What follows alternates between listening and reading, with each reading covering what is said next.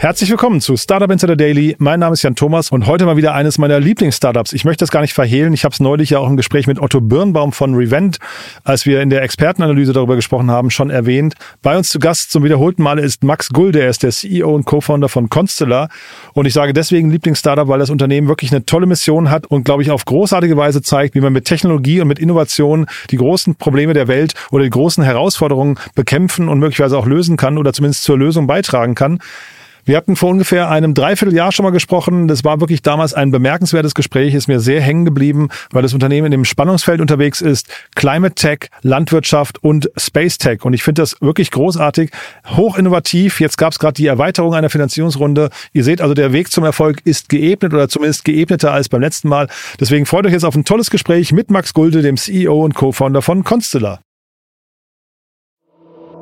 Startup Insider Daily. Interview. Sehr schön. Ja, zum wiederholten Male hier Max Gulde von, äh, von Constellar, CEO und Co-Founder von Constellar. Hallo Max. Hey, moin Jan. Schön wieder hier zu sein und freut mich immer, weil das eigentlich bedeutet, es gibt viele gute Nachrichten. ich wollte es gerade sagen. Ne? Ich, also unser Gespräch damals ist mir wirklich in bester Erinnerung geblieben, weil ihr wirklich was sehr, sehr Abgefahrenes macht, finde ich. Ich habe da auch sehr viel über Wasser gelernt zum Beispiel. Aber äh, vielleicht erzähl doch doch mal mit eigenen Worten, was ihr macht. Genau, also letztendlich ist Constellar, bewe bewegen wir uns an dem Interface zwischen ähm, Klimatech oder Climate Tech, ähm, Landwirtschaft und Space. Und was wir machen ist, wir bieten Monitoring-Leistungen an für Umweltvariablen, ähm, vor allen Dingen hier Temperatur ähm, und vor allem mit dem Fokus auf den landwirtschaftlichen Sektor, um ähm, Einsichten in Bezug auf äh, Pflanzenwachstum oder Pflanzenentwicklung, aber auch auf den Wasser- und den Kohlenstoffzyklus zu generieren und die halt entsprechend zu verkaufen. Und wenn man jetzt sagt Wasser- und Kohlenstoffzyklus oder generell diese Umweltvariablen, was ist da so das Wichtigste? Ist es dann Wasser? Ähm, meine Prognose ist, und das teile, das teile ich mit vielen unserer Kunden, dass Wasser medial momentan völlig unterrepräsentiert ist, weil Klimawandel eigentlich erstmal Wasserwandel bedeutet. Und das wird vor allem die Landwirtschaft in den nächsten Jahren, man merkt es auch schon hier, selbst in Deutschland, wird das sehr, sehr hart und sehr, sehr schnell treffen. Insofern glaube ich, ist es momentan unterrepräsentiert. Ich glaube aber auch, dass sich das bis Ende der Dekade massiv ändern wird und Wasser das Thema Kohlenstoff überholen wird. Ein Fun Fact vielleicht dazu. Ähm, Deutschland, ich habe viel in Norddeutschland gewohnt, ähm, da hat man eigentlich, also als Kind zumindest eigentlich als Wassermangel, jetzt nicht irgendwie so als Problem, sondern eher so den, den also ein guter August war drei Sonntage. Ähm, aber mittlerweile ist Deutschland von einem sonnenlichtlimitierten landwirtschaftlichen Land zu einem wasserlimitierten landwirtschaftlichen Land geworden. Das ist innerhalb der letzten paar Jahre passiert. Äh, hat fast niemand gemerkt, aber in Limitation für Landwirtschaft in Deutschland ist mittlerweile Wasser. Und das war lange Zeit nicht so.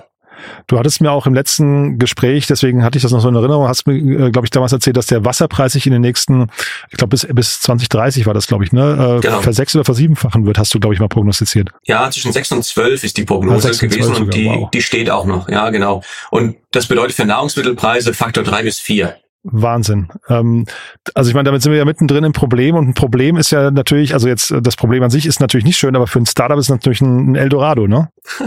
Ja, also äh, ich glaube, so weit würde ich noch nicht gehen, aber der Punkt ist einfach, dass ähm, wir haben hier den Vorteil, dass der Markt sich in eine ganz bestimmte Richtung, auch das Bewusstsein in sich in eine ganz bestimmte Richtung bewegt und diese Richtung, die unterstreicht das, was wir machen wollen und unsere Aussagen. Also die Aussagen, Wasser ist wichtig, Wassermonitoring ist wichtig, wir brauchen eine Qualifizierung, um großflächig Wassermonitoring ähm, anbieten zu können.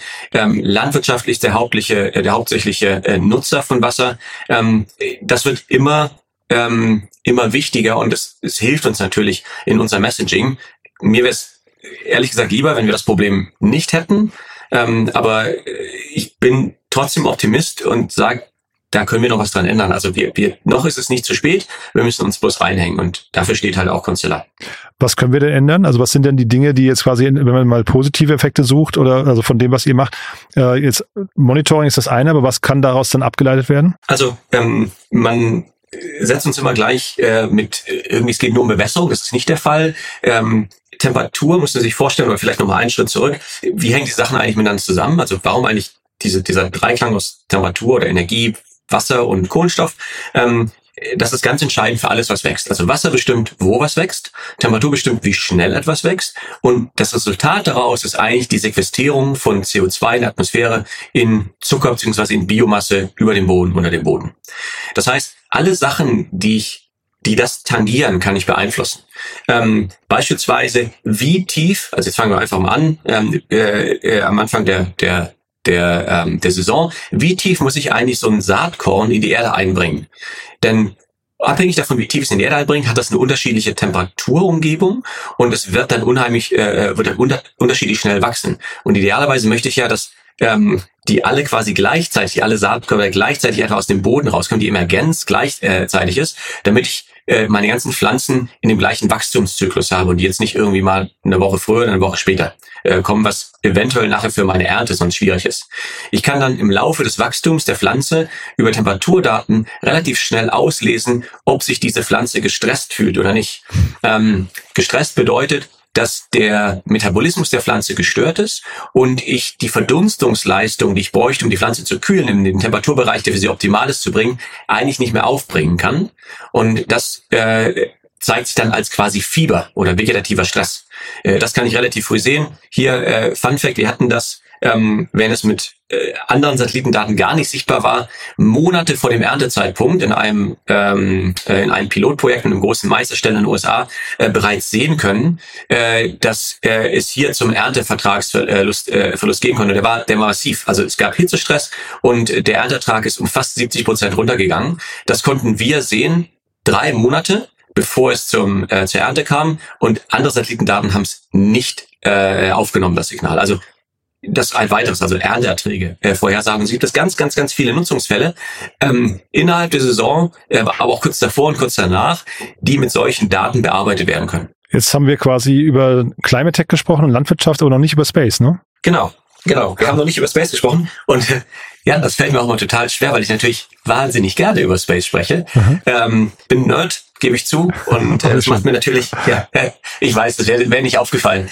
Ähm, und äh, bin natürlich, mag natürlich Technologie dahinter auch ganz gerne. Ähm, was wir machen, ist, dass wir eine Infrastruktur im Weltraum aufbauen, die die Möglichkeit hat, dann jedes Feld an jedem Tag weltweit zu monitoren. Und ähm, man kann sich das vorstellen wie das große FIMA-Thermometer für die Erdoberfläche. Ähm, das ist das, was es so wahnsinnig einzigartig und skalierbar macht. Ähm, und hier mal so ein bisschen vielleicht zu, zu prollen. Ähm, die Auflösung dieses Thermometers liegt bei einem Bruchteil eines Grades. Also das, aus 500 Kilometer Entfernung können wir kleinere Temperaturunterschiede ähm, messen, als man selber auf der Haut spürte. Und das ist schon was, was ähm, eigentlich beträchtlich ist, aber was die Landwirtschaft braucht. Denn umso früher ich Unterschiede oder Abweichungen von meiner Referenzlinie in, in Zeitserien eigentlich sehe, umso früher weiß ich, dass irgendwas nicht stimmt, umso früher kann ich agieren, umso früher kann ich planen total spannend. Dann aber vielleicht mal nochmal die übergeordnete Frage, wie seid ihr überhaupt darauf gekommen? Also was ähm, ihr, ist ja eine Fraunhofer-Ausgründung, ne? Ja, genau. Also ähm, letztendlich haben äh, Maus und ich damals schon 2016 an einem Satellitenprojekt mit dem Namen Ernst bei dem Fraunhofer Ernst-Mach-Institut gearbeitet und ähm, haben dort im Rahmen dieses Projektes, was auch eine thermische Infrarotnutzlast an Bord hat, also eine Kamera, die Temperaturen messen kann, haben uns dort verschiedene Überlegungen zu struktureller Seite, aber auch zur äh, Datenqualitätsseite gemacht. Und ähm, die Entwicklung haben wir dann weitergeführt, quasi parallel zu dem Projekt, weil wir der Meinung waren, dass es hier ganz, ganz große Möglichkeit geben, die auch im zivilen Bereich, äh, gerade in Landwirtschaft, ähm, anzuwenden. Und ähm, das hat dann einige Jahre gedauert, muss man sagen. Also wir haben vier Jahre ab dann eigentlich noch gebraucht, ähm, bis zur Ausgründung zu kommen, weil uns der Business Case dafür eigentlich gefehlt hat. Der wurde dann erst definiert, als der Chris mit an Bord gekommen ist, der halt den landwirtschaftlichen Hintergrund, aber auch den Finance-Hintergrund hat. Das war 2018 und 2020, äh, 2020 haben wir dann letztendlich ausgegründet, aus Frauen voraus. Und wir arbeiten auch immer noch sehr gerne und sehr eng mit unserem Institut zusammen. Hm. Äh, also ich sag mal, Kapital ist jetzt wahrscheinlich nicht der limitierende Faktor. Wir sprechen ja jetzt gleich über, über eure Finanzierungsrunde noch, aber was sind denn die Limitationen bei euch gerade? Was sind denn so die Herausforderungen, die ihr lösen müsst? Genau, auf der einen Seite ist es natürlich so, es ist schon technische Herausforderung, es ist ein sehr kompliziertes und auch komplexes Projekt, in dem ganz viele Sachen miteinander ähm, verzahnt sind. Also ich muss Hardware in den Weltraum ähm, schicken, diese Hardware muss gebaut werden. Ähm, es gibt eine ganze Datenprozessierungsmaschinerie, ähm, die dann am anderen Ende sitzt. Ähm, das ist sicherlich auf der einen Seite was, was einen hohen technischen, mh, hm, sag ich mal, Komplexitätsgrad hat. Auf der anderen Seite ist es so, dass es Daten sind, die bisher so noch nicht zur Verfügung stehen. Also im Vergleich zum Beispiel zur Europäischen Union, die hat das Copernicus-Programm, also das Erdbeobachtungs- oder Fernerkundungsprogramm ähm, der EU. Und die haben auch Temperaturdaten, die sind, haben Quadratkilometer Auflösung. Das heißt, wir erhöhen hier die Auflösung um den Faktor 1000. Und das ist was, was schon einen Quantensprung auch in der Möglichkeit, in den Möglichkeiten gibt, wie diese Daten dann genutzt werden können. Das bedeutet aber auch, dass zum großen Teil ähm, auch unsere Kunden noch nicht genau wissen, wie diese Daten eigentlich eingesetzt werden können. Das heißt, es erfordert ganz viel Business Development, wo wir unsere Kunden quasi an die Hand nehmen und mit denen zusammen ähm, die Use Cases oder die Nutzungsfälle äh, definieren oder ausarbeiten, die dann den, ähm, den Bedarf an unseren Daten, äh, der dann den Bedarf an unseren Daten eigentlich erst erzeugt. Das heißt hier diese Market Creation Phase, ganz wichtig für uns. Das kostet Zeit, das ist mit einem wahnsinnigen Learning verbunden und macht auch wahnsinnig viel Spaß. Ähm, aber das ist sicherlich auch eine große Herausforderung. Und vielleicht der letzte Teil. Ähm, wir sind jetzt ja, 2020 mit drei Leuten gestartet ähm, und jetzt mittlerweile sind etwa 80 Leute. Das bedeutet natürlich auch, dass sich die Struktur ähm, äh, der Firma geändert hat und hier einfach auch die, das gute Klima, die, die tolle Kultur aufrechtzuerhalten, während man auf der anderen Seite trotzdem Prozesse einführt, um so eine größer werdende Firma dann auch ähm, äh, besser zu steuern. Das ist sicherlich auch eine Herausforderung. Macht mhm. alles Spaß, aber es ist natürlich alles, äh, alles nicht so ganz einfach. Du hast eure Kunden gerade angesprochen. Vielleicht können wir da nochmal kurz drüber sprechen. Wer sind denn eure Kunden? Sind das dann einzelne Bauern? Äh, ist das, sag mal, sind das Düngermittelproduzenten? Äh, kommen die aus der Wasserecke? Oder ist es vielleicht eben, du hast ja von der EU gesprochen gerade, ist es eher sogar übergeordnet, dass man eigentlich, ähm, ich weiß nicht, dass, dass äh, Regierungen, Landkreise oder wer auch immer, ähm, die also quasi wissen möchten, wie es bei ihnen aussieht, dass die eure Kunden sind? Ja, also ähm, es, es sind nicht die einzelnen Bauern. Ähm, ich würde sagen, dass 80 Prozent unserer Kunden sich in den Landwirtschaft, in der Landwirtschaft ähm, bewegen und dann vor allen Dingen in vier Kategorien einzuteilen sind. Auf der einen Seite Saatgutproduzenten, mhm. ähm, dann Pflanzenschutzmittelproduzenten, also Saatgut wäre zum Beispiel ähm, so eine Firma wie Corteva, ähm, Pflanzenschutz ähm, könnte Biocrop Science sein oder Syngenta äh, und dann Firmen im Bereich äh, Bewässerung oder Nährstoffe. Äh, Nutrient können wir hier zum Beispiel nennen als einen Kunden.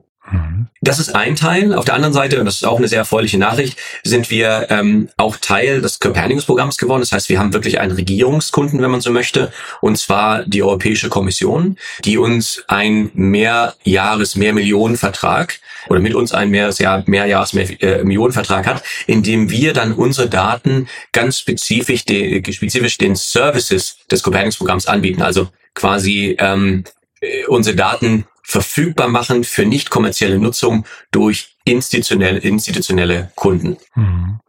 Und ich höre raus, es ist ungefähr, sind alle gleich wichtig für euch oder ähm, also von den Kundenklassen oder? Ähm, äh, ich glaube, hier muss man realistisch sein. Es ist so, dass Regierungsaufträge, also gerade auch in Richtung Ankerverträge für Startups natürlich wahnsinnig von Bedeu äh, Bedeutung haben, weil es sehr ähm, häufig äh, sehr vorteilhafte Verträge sind äh, im Sinne von Laufzeit und Volumen. Ähm, man aber auch natürlich so ein, ähm, so ein Stempel bekommt der Validierung. Ähm, das sind Sachen, die für uns eine gute Basis bieten. Auf der anderen Seite ist auch ganz klar, äh, dass äh, sagen die Skalierung, die wird nicht auf Basis von Regierungsverträgen ähm, äh, passieren, sondern die Skalierung, die passiert äh, kommerziell. Und hier ist es die Mischung, die sehr wichtig ist. Äh, die sehr wichtig ist, deshalb würde ich sagen, anfangs als Baseline diese Regierungsverträge zu haben, ist fantastisch und ähm, äh, kann auch direkt gehebelt werden im Sinne von Investment, äh, Mitarbeiterwachstum und so weiter. Aber nach hinten raus sind es die kommerziellen Verträge, auf die wir auf jeden Fall unseren Fokus setzen. Fällt es euch denn schwer insgesamt, ähm, weil also Kunden zu gewinnen? Das ist ja schon noch ein sehr neues Produkt, was ihr da anbietet. Ne? Wie, wie mhm. schnell ist so die das Kundenverständnis erreicht? Ähm, ist eine gute Frage. Wir sind eigentlich aktiv seit Anfang des Jahres dabei und haben jetzt erste Verträge ähm, unterzeichnet. Ähm, das heißt, wir haben so einen Sales Cycle eigentlich von mindestens einem halben Jahr, muss man doch sagen. Das ist kein schneller Sale. Wir haben den Vorteil, dass wir uns Experten aus der Industrie ähm, mit rangeholt haben. Ähm, zum Beispiel den Tobias Menne, der damals für Bayer und im Nachhinein dann für äh, BASF, der ein komplettes Digital Farming ähm, Business aufgebaut hat. Das heißt, da, da gibt es dann einfach schon ähm, Expertise, die wir nutzen können und ein entsprechendes Netzwerk. Ohne wird das sehr, sehr schwer, ähm, muss man sagen. Es kommt wirklich auf die Kunden an. Viele sind erstmal, ich würde nicht sagen überfordert, aber erstmal skeptisch, weil sie sagen, na gut, das ist jetzt was, was ich nicht dem, was ich normalerweise mit meinen Augen sehe, eigentlich entspricht. Das heißt, wie, wie bringe ich die Sachen zusammen?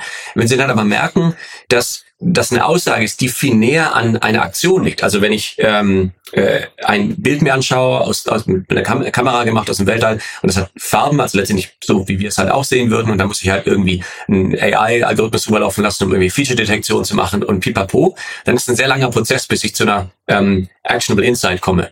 Äh, wenn wir eine Messung machen und da steht, es gibt ein Wasserdefizit von zwei Liter pro Quadratmeter und das ist eine äh, Bewässerungsfirma, dann kann die direkt zwei Liter pro Quadratmeter draufgeben, ist sofort actionable. Hm. Dass das auch als Bild kommt, äh, verwirrt manche erstmal, aber wir sind dann relativ schnell eigentlich immer an dem Punkt, wo der Benefit ganz klar gesehen wird. Hm. Und gerade wenn die dann äh, auch diese POCs mit uns machen, die, die Piloten, und dann sagen, meine Güte, hier kann ich drei Monate früher sehen, dass ich ein Problem mit meiner Ernte bekomme, äh, dann sind die ganz aus dem Häuschen. Also ich habe eine sehr positive Erfahrung und ich glaube, wir haben noch Zero Churn gehabt. Also ähm, ja. das ist super. Und du hast gesagt, ihr wollt jedes, jedes Feld der Welt jeden Tag monitoren. Äh, wie viele ähm, Satelliten müsst ihr dafür bestücken? Genau, um an jedes Feld ranzukommen, jeden Tag auf der Welt, bräuchten wir eigentlich nur vier Satelliten. Ach, wirklich? Um dann alle Felder der Welt jeden Tag uns anzuschauen, bräuchten wir dann mehr. Das hängt dann halt auch stark von Bewirkung, mit Bewirkung ab und wie die genau zueinander liegen. Mhm. Aber initiell brauchen wir erstmal nur vier. Und die Satelliten sind auch ausgerechnet, die haben eine Wahnsinnskapazität, so dass wir sehr, sehr viel damit abfrühstücken können. Und dann ist es die Skalierung einfach eine Frage von dem ähm, Marktbedarf. Aber ich würde mal davon ausgehen, ähm, dass wir uns in dem unteren zweistelligen Satellitenbereich dann nachher bewegen. Super spannend, weil äh, also genau dieser Bedarf. Ich wollte eben mal, ich hatte gelesen, ihr wollt jetzt auch internationalisieren. USA hatte ich gelesen. Ähm, mhm wahrscheinlich geht das dann relativ leicht, weil ihr ja dann einmal habt ihr die Infrastruktur gebaut und habt ihr ja quasi die Daten der ganzen Welt, ne? Äh, genau, es ist wirklich so, ähm, wenn man die Infrastruktur hat, ist es quasi, äh, gibt es Zero Marginal Scaling Costs. Ähm, und das hilft natürlich auch nicht nur auf der einen Seite, es gibt, man kann natürlich innerhalb eines Use Cases, innerhalb ähm, ähm, einer, äh, einer Industrie skalieren, also ob wir jetzt uns Maisfelder in den USA oder in Afrika oder ähm, irgendwo in, in Deutschland anschauen, das ist dem System erstmal egal. Es gibt natürlich manche Bereiche, die vorteilhafter sind gegenüber anderen Bereichen, kommen ein bisschen häufiger rüber oder ähm, äh, es gibt weniger Bewirkung. Aber es gibt halt auch die Möglichkeit hier, und das sehen wir auch, ähm, in angrenzende Sektoren einzuge äh, reinzugehen. Und das ist das, was auch so spannend ist, weil wir die Infrastruktur dafür dann eigentlich auch schon haben. Da müssen wir ein bisschen an dem Produkt tweaken, aber eigentlich gibt es das dann auch schon. Und dann und das können wir ohne große Kosten das einfach übertragen auf andere Sektoren. Also wir sehen gerade ähm, erhöhtes Interesse gerade aus dem nahrungsproduzierenden Bereich. Ähm, da geht es viel um Compliance-Fragen, ähm, aber auch zum Beispiel aus dem Bereich Oil and Gas, was auch ganz interessant ist. Ähm, und äh, hier geht es zum Beispiel äh, um Energy Trading. Also ähm, viele Aktivitäten, die wir auf unserem Planeten haben, haben halt einfach einen Temperaturabdruck. Und wenn man die Temperatur als eine Basisvariable äh, sehr gut kennt, äh, dann kann man hier entsprechende Einsichten erzeugen. Und auf der anderen Seite, gerade für alles, was wächst und auf den, den Nahrungsmittelmarkt, ist natürlich äh, Wasser, aber auch CO2 eine der entscheidenden Sachen.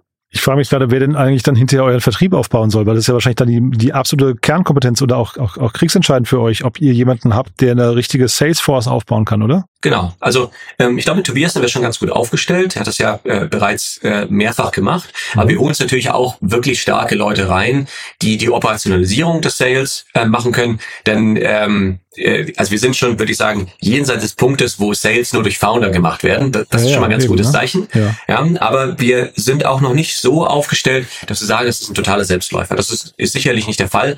Dafür sind wir auch zu frühphasig. Ähm, aber äh, hier muss ich sagen, bin ich eigentlich ganz guter Dinge, dass wir da die richtigen Leute finden. Und ich muss sagen, wir bekommen fantastische Bewerbungen von Leuten, die ich mich nie getraut hätte anzurufen. Also okay. das ist echt super. Nee, ich hätte jetzt eher gedacht, dass eure Market Opportunity, die ist so groß eigentlich, dass man da ja wahrscheinlich relativ ja. schnell, man, man, möchte, man möchte nichts liegen lassen als Gründer, ne? Deswegen frage ich, also man möchte ja eigentlich möglichst ja. jede Opportunität mitnehmen. Und da müsstet ihr eigentlich weltweit irgendwie euren Vertrieb aufbauen. Ja, das, das stimmt. Also wir haben auch noch ein paar andere äh, äh, Geografien ähm, im, äh, im Blick. Wir hatten ja jetzt auch schon, ähm, sind nach Brasilien, ähm, ähm, haben dort einen Vertriebler. Ähm, in Nordamerika haben wir auch Vertriebler. Das läuft auch entsprechend gut. Ich glaube, als Gründer stimmt natürlich, man möchte das alles nicht liegen. Also das sind alles tolle Möglichkeiten. Man muss hier ganz klar sagen, okay, was sind die KPIs? Wie viel bringt sowas? Wie viel bringt es vielleicht nicht? Und da muss man ganz klar priorisieren, denn man hat nicht die Bandbreite am Anfang. Und dann fällt leider ab und zu halt was ähm, äh, vom Tisch, was man gerne machte, was aber kommerziell gesehen nicht so attraktiv ist wie andere Sachen. Das ist, ist leider so. Äh, ja, damit müssen wir leben. Aber es ist ein gutes Problem, was man haben, haben darf. Total, ja, ja. wunderbar. Ne? Und sag mal, gibt's denn, gab's denn eigentlich äh, irgendwie Überraschungen bei Temperaturen, wo du gedacht hast, boah, das, ähm, das hätte ich gar nicht gedacht, dass sowas äh, so schwankend ist oder so kalt oder so heiß? Also gibt's da Dinge, wo du selbst über, über eure Daten überrascht bist? Ja, äh, absolut. Also es gab ein paar Sachen, ähm, wo wir gedacht haben, das gibt's doch gar nicht. Wir haben zum Beispiel so komische Artefakte gesehen, als wir uns mal einen Teil des Persischen Golfs angeschaut haben, des Arabischen Golfs, je nachdem von welcher Seite ich schaue. Und dann habe ich gedacht, was ist denn das? Und dann kam raus, das sind Unterwasserölpipelines. Und dann habe ich gesagt, das gibt's doch gar nicht. Ne? Also die können wir sehen, Wahnsinn. Aha. Und äh, das das war äh, interessant und erstmal total Überraschung, weil die viel kleiner sind als eigentlich unsere Pixelgröße. Ähm, einen anderen Bereich, da haben wir überlegt, ja, wir haben so ein Bewässerungsexperiment gemacht und ähm, die Mais-Firma, äh, die hat den einen, die einen Typ von Felder hat die einfach ein bisschen weniger bewässert.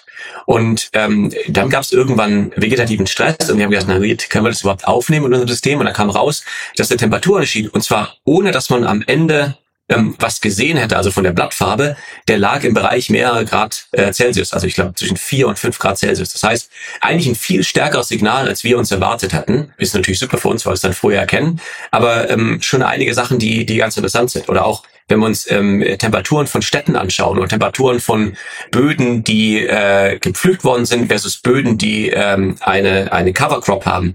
Die Temperaturunterschiede sind riesig. Und hier kann man zum ersten Mal wirklich messen und qualifizieren, also für uns zumindest zum ersten Mal ähm, äh, richtig messen, qualifizieren, was das eigentlich für Auswirkungen hat. Und die Auswirkungen, die überraschen mich immer noch. Also ich glaube, so ein richtiger Traum für den, für den Nerd, ne? Wahrscheinlich ja, wenn man das. Ja, auf jeden ja, Fall. Ne? Viele Zahlen. Ja, kann ich mir vorstellen. Der, der Physiker in mir jubelt hier. Äh, äh, äh jedes Mal, ja. Ja, du, und dann lass uns mal apropos Zahlen über die Finanzierungsrunde sprechen.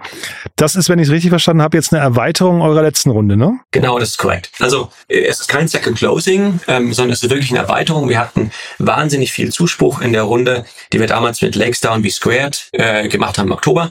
Und äh, wir haben die äh, jetzt von 10 auf 17 Millionen erhöht und äh, haben auch entsprechend die Valuation nochmal angepasst, äh, einfach als Extension Round, weil wir gesagt haben, okay, da gab es so einen riesen Zuspruch. Ähm, und es gibt ein paar Leute, die wir unbedingt mit dabei haben wollten, die jetzt auch mit reingekommen sind.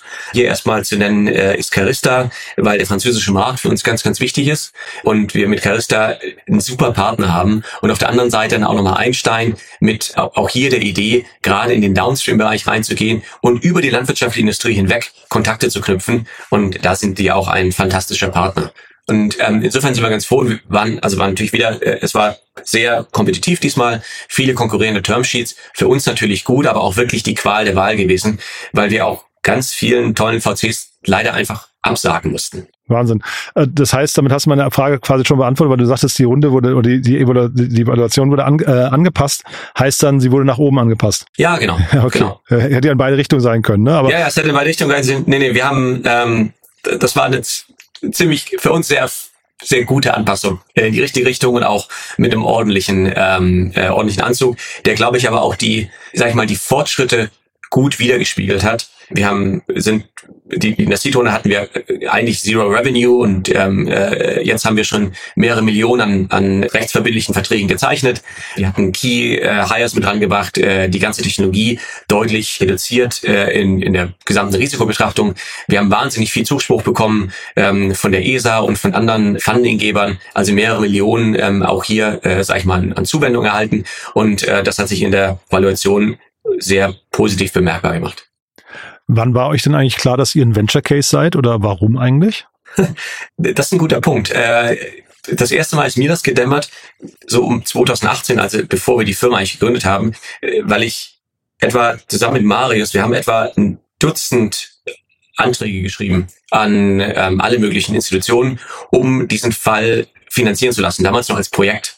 Und dann haben wir gemerkt, meine Güte, also normalerweise haben wir so eine Erfolgschance von vielleicht 40, 50 Prozent gehabt und wir haben jetzt über Dutzend geschrieben und null Prozent Erfolgschance gehabt. Also wir sind okay. massiv gescheitert. Krass. Und dann haben wir gesagt, das, das gibt's doch gar nicht. Also schreiben wir es so schlecht, das kann doch kein, Zu, kann doch kein Zufall sein. Und dann haben wir äh, so ein bisschen reingehört und dann kam man raus, naja, ähm, ihr, ihr, ihr seid, ihr macht das ja ganz toll, aber das Risiko ist viel zu groß, ähm, das, das können wir gar nicht finanzieren. Und dann haben wir uns überlegt, okay, wer finanziert, also es scheint eine Wahnsinnsidee zu sein. Alle finden das irgendwie ganz toll, aber es scheint auch wahnsinnig hoch, äh, hohes Risiko zu geben. Aus Sicht der, äh, der Institutionen äh, gibt es vielleicht eine Möglichkeit, wie wir das anders fördern lassen. Und wir waren damals noch naiver als heute. Und ja, da kam man raus, okay, es gibt Wagniskapital, das vielleicht, vielleicht würden es die ja machen. Und dann sind wir das erste Mal eigentlich mit Wagniskapitalgebern ähm, ins Gespräch gekommen und da kam raus, Ja, die finden das auch total risikoreich, aber die sehen halt auch die Opportunität dahinter Aha. und deshalb würden sie es machen. Ja, mega spannend. Und was ist dann ähm, Opportunität? Heißt ja, die haben irgendwie auch eine Idee davon, wann sie ihr Geld zurückbekommen. Äh, was ist so ein Exit-Szenario für euch? Ich meine, das, das Standard-Exit-Szenario ist eigentlich eine Akquise. Ähm, ein bisschen weniger wahrscheinlich ist ein, ist ein IPO. Ähm, ist natürlich beides was, was man sich irgendwie vorstellen kann. Wenn man sich anschaut, wie der Zyklus sich gerade bewegt, dann ist es wahrscheinlich was, was ähm, frühestens gegen Ende der Dekade ähm, äh, denkbar ist. Momentan muss ich sagen, konzentriere ich mich aber viel, viel lieber auf äh, die aktuellen Entwicklungen und äh, schauen wir erstmal, dass das Ding aufbauen, mhm. ähm, äh, bevor wir dann da raus sind. Aber ja, ist natürlich wichtig für die Investoren und auch völlig nachvollziehbar, dann das ist halt Teil des, des, äh, des Venture Cases. Nee, aber klingt ja wirklich so, als seid ihr auf einem richtig guten Weg. Dann vielleicht nochmal ganz kurz damit verbunden, die Frage, gibt es denn viel Wettbewerb in dem, in dem Bereich? Oh ja. Ach ja? es gibt richtig viel, ja, es gibt richtig viel Wettbewerb. Also wir tracken etwa zwei Dutzend Wettbewerber, die sich in dem Bereich tummeln, mit etwas unterschiedlichen technologischen Ansätzen. Die meisten von denen sind auch mit so einer skalierbaren Space-Lösung unterwegs und direkte Wettbewerbe, die quasi auf den gleichen Zielmarkt setzen mit einer ähnlichen, mit einem ähnlichen Ansatz, ähm, gibt es so zwei, drei von, aber da wird es einen absoluten Boom geben. Also wir sind wirklich am äh, the brink of, also am Rande einer neuen Generation von Erdbeobachtungsmöglichkeiten, mhm. die völlig neue Möglichkeiten auch hier auf der Erde ergeben werden und worauf es hinauslaufen wird, und das ist auch unsere Vision, dass wir irgendwann einen Echtzeit digitalen Zwilling und nicht basieren auf irgendwelchen Modellen, sondern wirklich basieren auf physikalischen und chemischen Messungen der Erdoberfläche haben.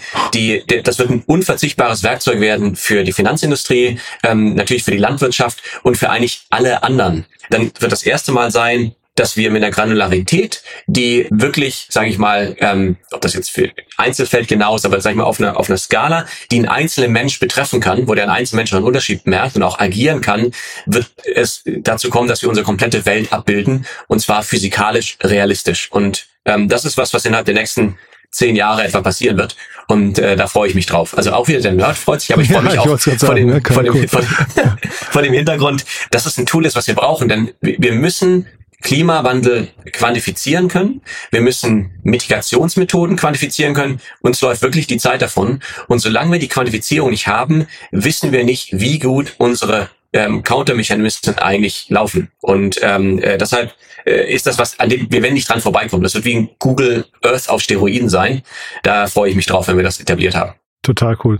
Du, da vielleicht nochmal ganz zum Schluss ganz kurz die Frage für die Hörerinnen und Hörer, was kann denn jeder selbst tun? Gibt es da Dinge, die du siehst, wo du denkst, ähm, mhm. da, da gibt es so low-hanging fruits, die entweder man selbst oder vielleicht, äh, ich weiß nicht, Städte oder so tun könnten, tun müssten, um zumindest äh, irgendwie entgegenzuwirken? Drei Gedanken vielleicht. Also äh, was noch nicht so viel bringt, ist jetzt ähm, versuchen, die Wasser, äh, äh Wasser in die Badewanne zu lassen und das dann zehn Jahre dann zu lassen, um das als, ähm, äh, als Altersvorsorge äh, oder so. So, da sind wir noch nicht.